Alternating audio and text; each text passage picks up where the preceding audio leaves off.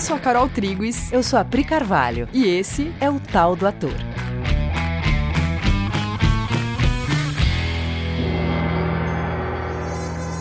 Oi, gente! E aí, gente? Como vocês estão? Beleza? Bom, hoje a gente tem um assunto que a gente tá esperando já há muito tempo para falar, mas a gente tava Sim. esperando ser a hora de começar a falar sobre esse tema. E o tema é arquétipo. arquétipo. Tantan.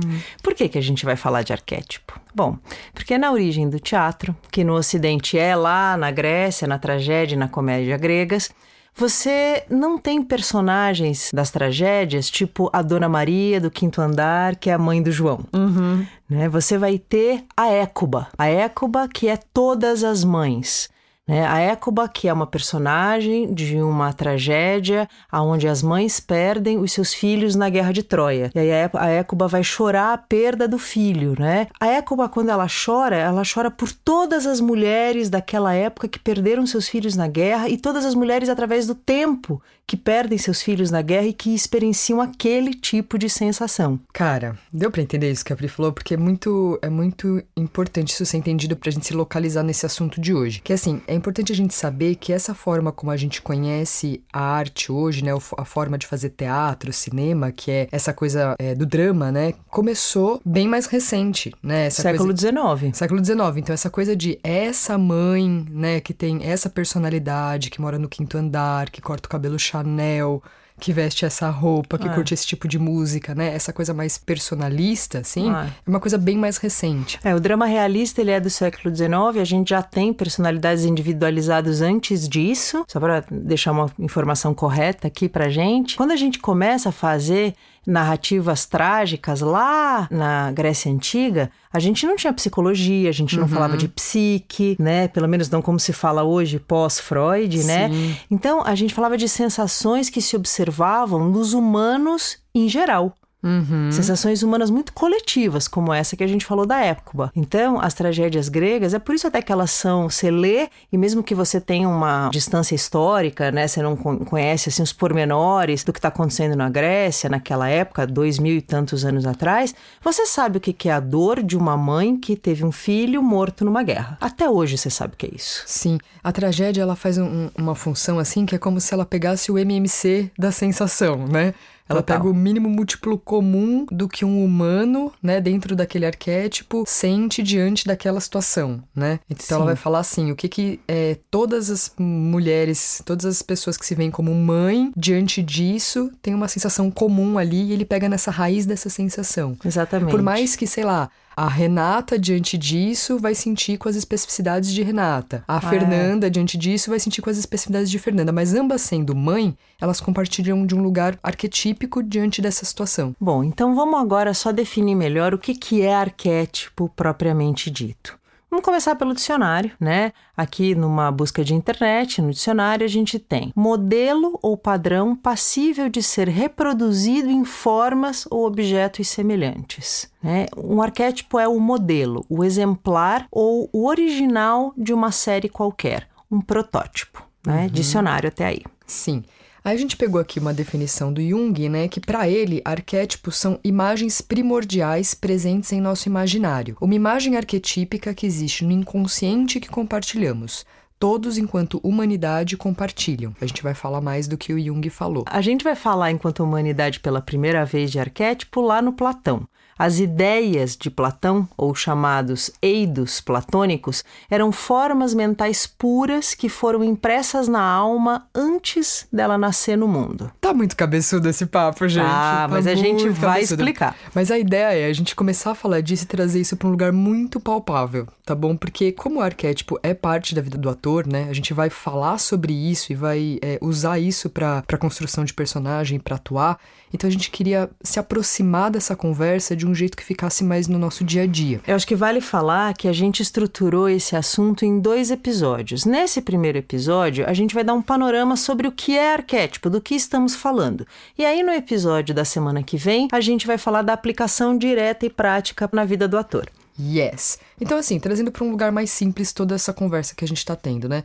Toda vez que você ouve alguém falar, por exemplo, ah, isso é coisa de mãe, né? Isso é coisa de pai. Ah, isso é coisa de filho. Isso é coisa de cunhado, de chefe, né? É, essas pessoas estão falando de arquétipos, né? Coisa de pai. O que é coisa de pai? É que os pais, né, têm um comportamento padrão que todos eles compartilham, que é arquetípico. A gente estava aqui pensando em como falar de arquétipo e a gente teve a ideia de ler alguns trechos de um artigo científico explicando o que o Jung chamou de arquétipo, que é um jeito fácil de entrar em contato com isso. Então, vamos ler e vamos uhum. falar. Boa. Então eu vou ler um trechinho aqui desse, desse artigo que traz de um jeito bacana para a gente entender. No inconsciente coletivo estão todas as crenças da humanidade. É o grande depósito das experiências do homem. É a camada mais profunda do inconsciente e corresponde a uma imagem do mundo que levou eras para se formar. Bom, do que, que o Jung está falando aqui? Ele está dizendo que tudo que já foi experienciado no mundo pelo ser humano está na sua mente hoje. Olha isso, gente, que coisa legal tudo que já aconteceu, né, todas as coisas que já aconteceram né, no decorrer do tempo, no mundo, na humanidade, essas informações quanto humanidade estão na sua mente hoje. Você tem acesso a essas informações. Só que isso não fica no seu consciente, né? Você não fica sabendo que você tá ligado do homem das cavernas. Você não fica pensando nisso agora. Só que essas coisas estão registradas em você, você tem acesso a essas informações. Ou seja, você tem na tua mente muito mais experiências registradas do que as experiências que você tem como Fernanda, como Roberto, como Júlia. Um exemplo disso é que nós temos, enquanto humanidade, hoje, nós pessoas modernas que crescemos no apartamento, no condomínio, nós carregamos em nós alguns medos, por exemplo, de ataques de insetos, que não fazem nenhum sentido nós termos. E não são medos racionais, do tipo, né, você viu um inseto inseto e você pensa, nossa, talvez ele seja nocivo. Não é assim esse processo intelectual. Você vê um determinado inseto e você gostaria que ele não entrasse, por exemplo, nas suas cavidades, nos seus buracos da sua cara. Isso Sim. é uma reação quase do seu corpo. Isso é um registro antropológico, porque lá no Homem das Cavernas, ele sofreu com esse tipo de coisa. Sim, lá quanto humanidade, né, lá atrás, a gente conviveu muito mais com esses perigos, né, com essas ameaças da natureza e tal. A gente foi se, se defendendo disso ao longo do tempo. Mas a gente tem o registro do que é, sei lá, a gente vê uma aranha, é, uhum. dá uma, uma esquisitice, assim, você fala, eita, eu preciso me defender desse bicho. Só que hoje em dia, nossa, você tem muitas formas, né, de, de se proteger disso, de. É, você vai na cozinha, picado. pega o Rodox, vai lá e tch, na né, aranha. É, ou então você não precisava ela... ter essa reação, tipo, ah, que parece que todas as células do seu corpo, né, se encolhem. Sim. Você pega ela e você tira ela dali, né? Você pode levar ela até o jardim, sei lá, qualquer coisa, ela Exatamente. é pequena.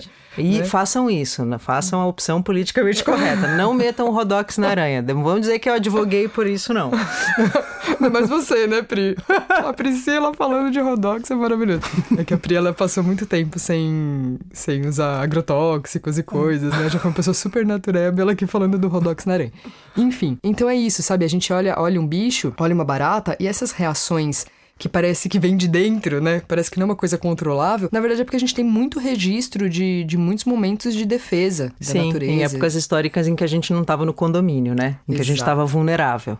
Exato. Acho que esse exemplo ilustra o, essa história do que, que é arquétipo de um jeito bem simples, né? Um outro exemplo, que vou pedir para a Carol explicar, que ela explica isso melhor, é o exemplo de ter na mente a imagem da grande mãe. Ah, isso é, isso é muito legal, porque é um exemplo que o Jung mesmo define, né? Ele fala que todos têm na mente esse arquétipo da grande mãe registrado, né? Então tem um lugar quando você olha para um bebê, por exemplo, você tem reações de proteção, de vigília. Você fica de um, num estado quando você está com um bebê no colo, por exemplo.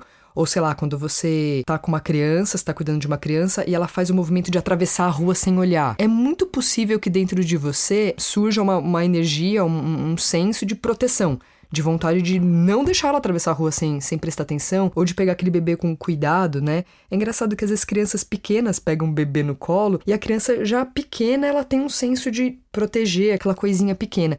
E o Jung vai falar que isso é um, um arquétipo que está na mente de todos, independente se você é mãe ou não, se você é um homem ou se você é uma mulher, mas que você tem esse registro antropológico da grande mãe. É, e é claro, né, que cabe salientar que isso não pode ser considerado uma regra, né, porque essas manifestações elas também são afetadas por outros fatores, né. O Jung vai falar isso como a história de vida da pessoa. Que atua em conjunto com o arquétipo, né? Isso, a história de vida da pessoa que atua em conjunto com o arquétipo. É interessante que o Jung dá pra gente é, uma informação que nos nos coloca em contato com uma noção de contexto coletivo, né? Tira da gente essa percepção de indivíduo único, separado, com reações muito, muito únicas, muito, muito nossas, baseadas na nossa história pessoal dos 20, 30, 80 anos de vida. A nossa relação com o contexto, com o coletivo e a nossa a influência dessa experiência coletiva sobre os nossos comportamentos mais simples hoje é muito grande. Nós não somos tão individualizados e nem tão separados assim, até porque se a gente fosse, não existiria esse podcast falando de teatro, porque não existiria teatro. É verdade. né? Se a gente fosse muito isolado, não teria teatro, né? Você não olharia para o outro, identificaria os seus comportamentos e sensações é. ali, né? Você não veria ah, uma história e falaria: "Nossa, eu também me sinto assim", né? É Isso que nós compartilhamos coisas e sensações que nós podemos ser artistas dessa arte, né? Sim. E o Jung traz essa noção que é muito legal, né? Que tira a gente dessa, dessa percepção de si mesmo muito como pessoa, né? Como indivíduo. E ele faz você entender que você está dentro de uma coletividade quanto espécie que caminha junta, né? Você se percebe, é, você está num momento histórico, dentro de um, de um contexto que envolve todas as pessoas, todo esse cenário mundo, todas as interferências que esse mundo já sofreu de todos os lados, tudo que aconteceu, isso tem registro em você agora. Ou seja, a história da humanidade te diz respeito, acho que no teu nível assim neurológico. Sim. Você tem a história da humanidade, reações que são humanas, reações que são do homem das cavernas, que te afetam e que dialogam com teu comportamento hoje. Sim. É, é, legal a gente abrir a cabeça, deixar a cabeça maior, porque isso faz com que a gente fique consciente das influências que a gente sofre e das influências que nós vamos gerar. Sim, e, e, de como mudar comportamentos também, né? Quem se interessar muito por esse assunto que a gente está falando, você vai encontrar muito na neurociência, né? Muitas explicações de tudo isso que a gente está falando sobre por que, que o ser humano se defende de algumas situações, se protege em outras que hoje não faz mais sentido mas que vem desse, desse contexto antropológico e tal. E isso hoje a ciência consegue mapear muito bem o que, que são esses comportamentos, né? E é engraçado, quando eu comecei a estudar, estudar isso mais a fundo, assim, só, não só na psicologia, mas depois quando eu fui ver na neurociência, é muito louco, porque você vê que você tem aquele comportamento, tem um que tá na minha cabeça específico, eu tô falando a coisa do quando você começa a correr, sabe? Quando você uhum. pega para correr assim na rua, e você começa a perceber que você quer parar de correr por uma autoproteção. Você quer parar de correr por uma autodefesa. Aí eu fui estudar um pouco isso e fui entendendo que o seu corpo ele, ele te dá alertas de defesa por causa de falta de comida, ele tem medo que você fique sem alimento. Tem vários medos que vão entrando que hoje não fazem sentido. Eu vou chegar em casa e eu vou comer, tá tudo bem comigo. Só que o medo da falta faz com que o meu corpo comece a entrar em alerta. Aí eu vou superar isso, eu vou correr mais do que o meu sistema tá me, me autorizando, que é aquele momento de prazer que todo mundo relata, né? Que você insiste um pouco mais, corre um pouco mais, ultrapassa esse, essa primeira barreira do, do medo, que é bem antropológico, que é um lugar do seu cérebro que fica falando pare, pare, pare, você já cansou demais, chega, está desgastando seu corpo. Aí você dá essa ultrapassada e aí você sente um prazer muito grande, né? Total, total. É... Só que eu só pude decidir por correr mais porque eu tô sabendo que, que esse cansaço, ele não é de verdade o meu corpo em estafa. Tá muito longe da estafa ainda, né? É só o teu corpo num registro de uma época em que é, ele coletava alimentos e a oferta de alimentos não era tão grande assim e que ele não, não tinha a geladeira da cozinha para ele abrir e uhum. escolher o que ele quer. É outra programação ainda, né? Sim, sim. E eu tô, eu tô sentindo coisas a partir dessa programação. Então, eu consciente disso, eu consigo decidir de novo, né? Falar, peraí, mas eu, tá tudo bem, eu vou ultrapassar isso. Enfim, foi só um exemplo, só pra gente... Foi um ótimo exemplo. Entender. Vamos continuar a ler mais um trecho? Yes. Ao descrever o arquétipo, Jung definiu-o como uma espécie de pano de fundo da experiência humana que não pode ser observado em si, mas que pode ser visto em suas manifestações, manifestações arquetípicas que são totalmente vinculadas à cultura, tempo e experiência do indivíduo. Então, o que ele está dizendo é que assim, você não consegue observar o arquétipo, né? Por exemplo, a mãe, né? O arquétipo de mãe. Ela não é verde, né? A mãe, ela não é uma coisa que você olha e fala assim, olha, mãe, porque ela é, é, verde. Não, né? Ela, ela se comporta de uma forma que condiz com essa imagem arquetípica da mãe que todo mundo tem na mente que ela compartilha. Ela vai ter falas e comportamentos que estão de acordo com ela estar inserida nesse arquétipo. Tanto que quando a gente compra esses pacotinhos, vamos dizer que arquétipos são pequenos pacotes, né? Que você está vivendo a sua vida como uma jovem moça e aí de repente você fica grávida. Quando isso acontece, você começa a perceber os teus pensamentos, as tuas sensações, os teus desejos mudam na hora. É como se você pegasse um pacote de informações do que é mãe, que tem preocupações de mãe, desejos de mãe, falas de mãe, pensamentos de mãe, e você pega isso para você. É como se fosse um, um software, um uhum. programa de computador. Você pega aquele, né, pacote Windows mãe. Aí você vai lá e instala, e aí começa a rodar o programa mãe em você. Sim. Tanto, tanto que, que, quem tem amiga, né, que teve filho, é, vê. Falar isso. Ah, não, vê a pessoa mudar. Ela era tua amiga, enchia a cara de cerveja, ficava na balada. Ah, a vida é isso aí. Aí ela fica grávida ela muda completamente. Ela tem outras preocupações, porque agora ela tem uma outra coisa na cabeça dela, que agora ela é uma mãe. Uhum. E aí essa, essa pessoa,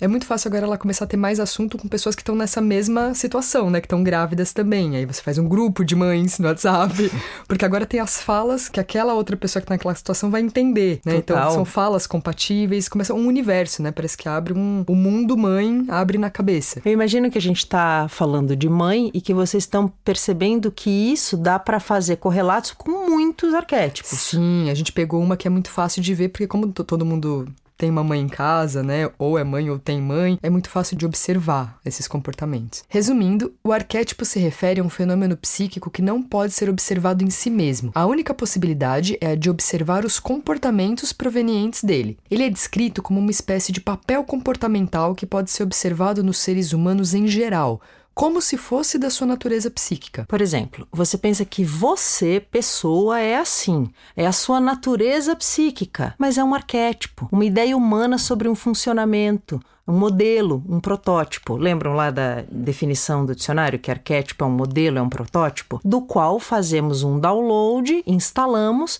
e rodamos em nós. Uhum. Então, literalmente, o que a gente está dizendo é que muitas das coisas que você diz, isso sou eu, trata-se de um comportamento arquetípico. Exato. Tipo assim, né? Diante disso, né? Diante dessa situação, esse arquétipo ele reage assim, assim, assim. Já tem as falas prontas, né? Nessa situação, o que eu chamo de eu deve agir assim, assim, assim. É tipo um programa mesmo, né? Tipo um software mesmo, tipo um computador, né? Diante disso, reaja assim. Diante dessa situação, chore né, diante dessa situação, sinta raiva, né, que são coisas que foram construídas há muito tempo. Os porquês dessas sensações são construídas lá, como ele disse, há muitas eras. Cara, isso que a Carol tá falando é muito louco e muito profundo, porque assim, ó, você tem certeza que você tá tendo uma reação porque você se sente assim. Aí quando você vai olhar com profundidade, você percebe que você aprendeu que diante de uma determinada situação você tem que reagir de um jeito. É uma construção social, é né? É uma construção social. Uma construção social de sensação sensação do que, do que se sente nessas horas. Sim. Né? Do sim. que eu devo sentir nessas horas. E é claro que tem as especificidades né, da tua história pessoal, mas a base de muitas das suas reações, muitos dos teus pensamentos são arquetípicos, né? Por exemplo, tem um milhão de exemplos na minha cabeça. Eu, eu cresci em Curitiba. Cresci em Curitiba e quando eu cheguei em São Paulo, eu percebi como eu era curitibana. É que no, lá em Curitiba eu era normal, pessoa normal. Aí quando eu vim para São Paulo, eu descobri que eu tinha muitos comportamentos de curitibano, né? Muitos daquilo que na, na cidade onde eu estava parecia que assim era o mundo. Aí fui deslocada daquela realidade, vim para outra e falei: "Nossa, gente, tenho eu que aprendi de um jeito e tem os paulistas". É, é, que nem o paulista que acha que não tem sotaque, né? Total. É bem isso, né? Ah, eu sou de São Paulo, a gente não tem sotaque aqui. Você acha que o carioca tem sotaque, que o mineiro tem sotaque, você não tem sotaque. é, só que aí assim, eu sou assim, ou eu nasci num contexto, né? Eu cresci num contexto que me ensinou a ser de um determinado jeito, formatou o meu comportamento, uhum. né? É, a gente começou falando de um arquétipo bem básico, que é o arquétipo de mãe, mas tem arquétipos menores, tipo esse, né? O da curitibana, Sim. o do baiano, Sim. Né? O do americano, o do japonês. Sim, e vai ter o americano do Texas, aí vai ter o americano de São Francisco, aí vai ter o paulista do interior, vai ter o paulista da capital, né? Que são dois arquétipos diferentes. Total. É, a gente tem muita segmentação de comportamento e de jeito de agir. A gente vai falar mais sobre isso. Sim. É que eu queria só chamar a atenção, porque a Carol falou uma coisa muito profunda que a gente não pensa, que é, por exemplo, você está namorando alguém, aí essa pessoa fica com outra pessoa. Dentro da nossa sociedade, relações de namoro são relações monogâmicas. Né? Isso é um, uma, uma coisa, um contrato social, né? Uhum. Aí a pessoa vai lá e quebra isso e fica contra a pessoa. Você aprendeu que você tem que ficar bravo, indignado. Ciúme, né? Ciúme. É Só que você não sabe, você não sabe se isso é de fato o que você está sentindo. E sabe por que você não sabe? Porque como é uma coisa que você sente, né? É uma coisa que acontece, parece que dentro do peito, dentro da barriga, né? Uma coisa que acontece tipo, uhum. tipo sensação a gente para de questionar. Parece que quando é sensação, é meu mesmo. Total. Quando é pensamento, eu ainda topo questionar um pouco, né? Tipo, ah, eu gosto disso e daquilo. Ai, mas acho que isso é uma construção social, talvez eu goste de outras coisas. Quando é pensamento, você até topa. Quando é sensação, tipo, mas eu sinto ódio quando meu namorado ficou com aquela pessoa, eu quase morri, fiquei louca, achei injusto, né. Como é sensação, não parece que é construção social. Não né? é parece seu. É meu, é muito Eu meu. sinto assim. Provavelmente você tá ouvindo isso agora um pouco incomodado com o que a gente tá dizendo. É, como assim não é meu? Quando eu sinto a, a, injustiça, a raiva, são coisas que brotam do meu coração. Só que se você for olhar historicamente, é, esse conceito de fidelidade ele é construído. Ele já não foi assim, né? As coisas já não foram dessa forma passou a ser dessa forma, os contratos passaram a ser assim em algum momento, aí essas quebras de contrato geram essa sensação de perda de controle que gera esse ódio. Só que isso foi construído. Até as sensações mais que parecem nossas, assim, né? Elas são construções sociais. Sim, tanto que tem culturas que choram a morte de uma pessoa e culturas que celebram a morte de uma pessoa. Pois é, e é isso que a gente queria falar sobre o arquétipo, né? Que eles são. Eles não são fixos. Né? Essa construção arquetípica, ela passa pela cultura, não é uma coisa fixa. Tanto que a gente ouve muitas pessoas falando é, a sensação de ter muitas máscaras, né? A coisa do, ah, eu sou muitos, eu sou muitos personagens no meu dia, né? No trabalho eu sou uma pessoa, aí como mãe eu sou outra pessoa, né? Como amigo eu sou muito diferente do modo como eu sou como marido, né? Marido eu sou de um jeito, com os meus amigos eu sou muito diferente. As pessoas relatam essa sensação de, de máscaras, né? Nos, nos seus dias. Papéis sociais. Papéis sociais, isso. E isso é assim porque como o arquétipo não é o que você é, mas sim esses pacotinhos, né, que a gente foi pegando e soltando, pega um, solta outro, né, como isso é, isso é uma coisa que transita, né, não é fixo, ele não tem uma aderência permanente em você, eles são mutáveis. Você pega e larga, pega e larga. Por exemplo, quando eu era criança, né, pequena, eu valorizava as coisas de criança, eu valorizava algumas coisas. Eu cresci, parei de valorizar aquelas coisas e passei a valorizar outras né? E depois outras, aí depois outras, porque os arquétipos foram mudando, os pacotinhos que eu fui pegando foram mudando ao longo do tempo, né? São formas de pensar. Não é o que a gente é, são só pacotes que a gente foi pegando. Essa repetição de papéis encontrada nos seres humanos em geral é chamada de padrão arquetípico. Esse padrão não é estático, sofre alterações e pode ser reforçado ou alterado pelas tradições e culturas. Que é meio que o que a gente estava falando, né, até agora. Porque como eles são conjuntos de ideias fundamentais sobre qualquer coisa que vemos no mundo, eles são esses pacotinhos e eles mudam conforme a cultura muda.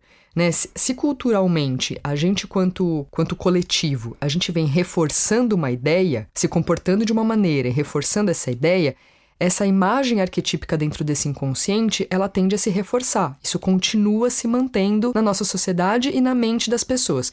Conforme a gente vai quebrando isso, isso também tende a sair desse inconsciente coletivo. Isso para de ser assim conforme a gente para de reforçar esses comportamentos e sensações. Que é isso que o Jung está afirmando aqui nesse trecho, né? Que, essa, que esses padrões eles são, eles são mutáveis de acordo com o nosso comportamento quanto cultura. Isso que você está falando é absolutamente importante, né? Que assim, como eles são construções e eles são não são estáticos, então eles vão ser reforçados e permanecer ou esquecidos e sumir. Sim, que é tipo assim, tem, tem conceitos né, na nossa cabeça que a gente reproduz modelos que estão na nossa mente há tanto tempo quanto cultura que a gente não percebe mais que são conceitos, né? Então, sei lá, a, a, velha história da menina rosa, menino azul, né? E todas essas, essas... Nossa, que há muito pouco tempo atrás, eu fui estudar, há muito pouco tempo atrás, é que agora não lembro de cabeça, era o contrário. Era, era exatamente azul. o contrário, é coisa de, sei lá, 300, 400 anos.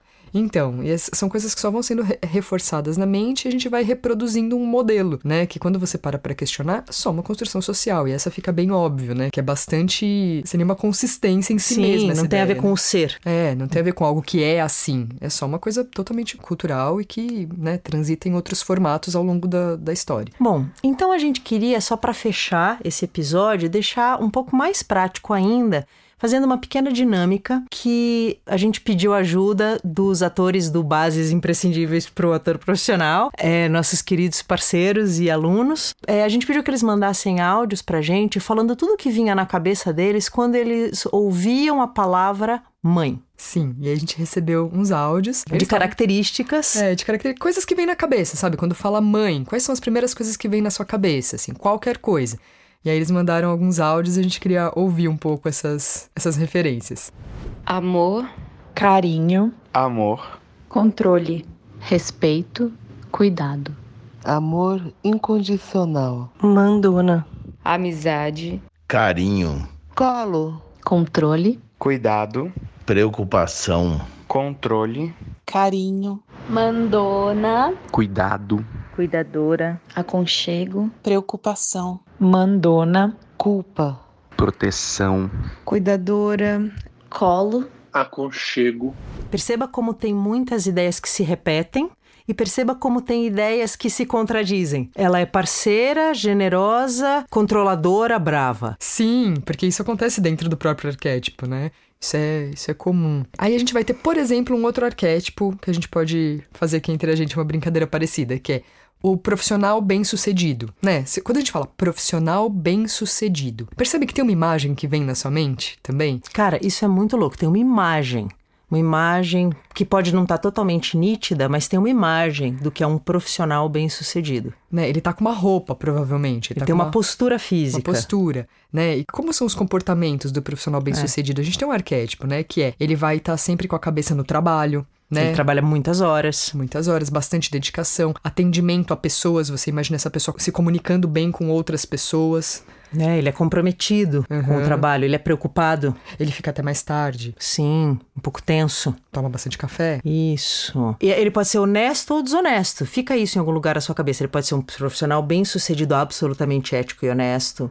Ele pode ser um profissional bem sucedido, nem tão ético, nem tão honesto. Aí você tem uma bifurcação, aí você pode escolher a direita ou da esquerda, né? Aí, aí muda os dois arquétipos, né? Vai por um caminho ou por outro. Aí um vai ter as definições desse lugar, o outro vai ter do outro lugar. Aí, se ela for uma mãe, tudo isso que a gente falou, uma mãe profissional bem sucedido. Aí temos uma questão, porque a mãe, ela tem algumas características, né, de profundo comprometimento e preocupação com seus filhos. Aí o profissional bem-sucedido, ele tem as características de profunda preocupação e comprometimento com seu trabalho. E aí? E aí você, é um, você teve um filho e você é advogada, sócia fundadora de uma empresa que tem do super bem. Percebe? Por isso que é, os arquétipos, eles, eles têm conflitos entre si, né? Aí vai ter um, um, um arquétipo que vai surgir disso que é a mãe profissional bem-sucedida. Aí ela vai se tornar alguém que tem um conflito dentro desses dois arquétipos e que tá ali no equilíbrio de pratos, tentando dar conta de tudo, que tem uma vida muito louca, muito agitada, porque ela tem filhos, aí ela precisa pagar alguém, uma babá para cuidar desses filhos, aí ela sente um pouco de culpa, porque é ela que deveria estar tá fazendo isso, mas ela não pode, porque também,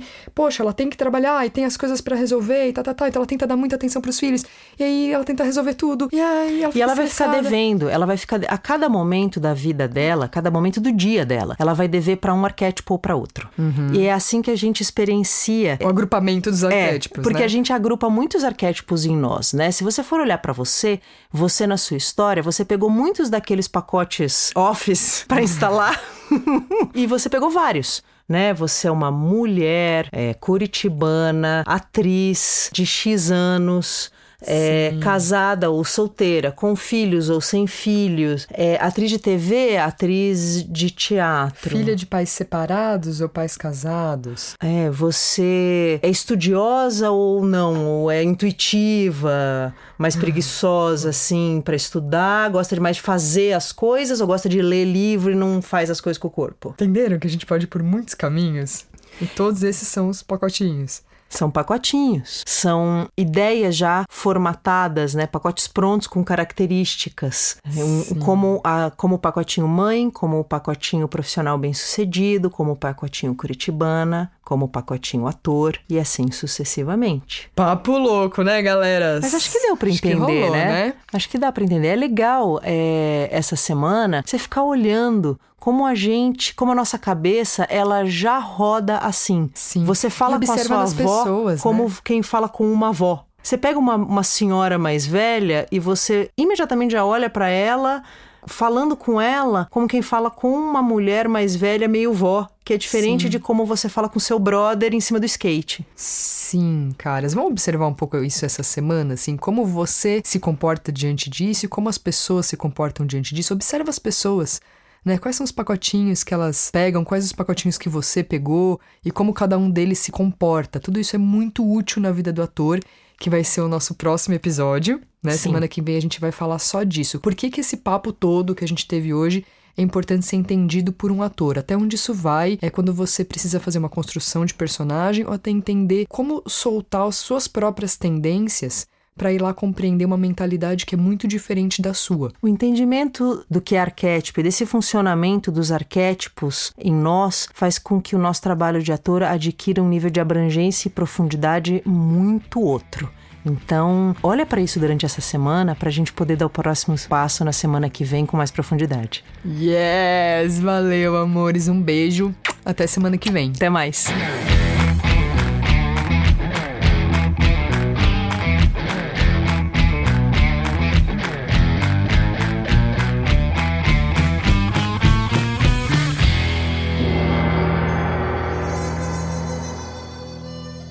Achando muito interessante a gente falando dessas coisas. Tô achando engraçado e legal. uma, uma espécie, né, que tá caminhando juntas, né? Desculpa. Como fala isso? Uma espécie que tá caminhando junto. Junto. É, acho que sim, ou juntar, né? Uma espécie que tá caminhando, caminhando junta. Junta? Acho que é. Isso que é esquisito pra caralho, né? É... Enquanto espécie que caminha junto. Pode ser? Pode ser, tá. Acho.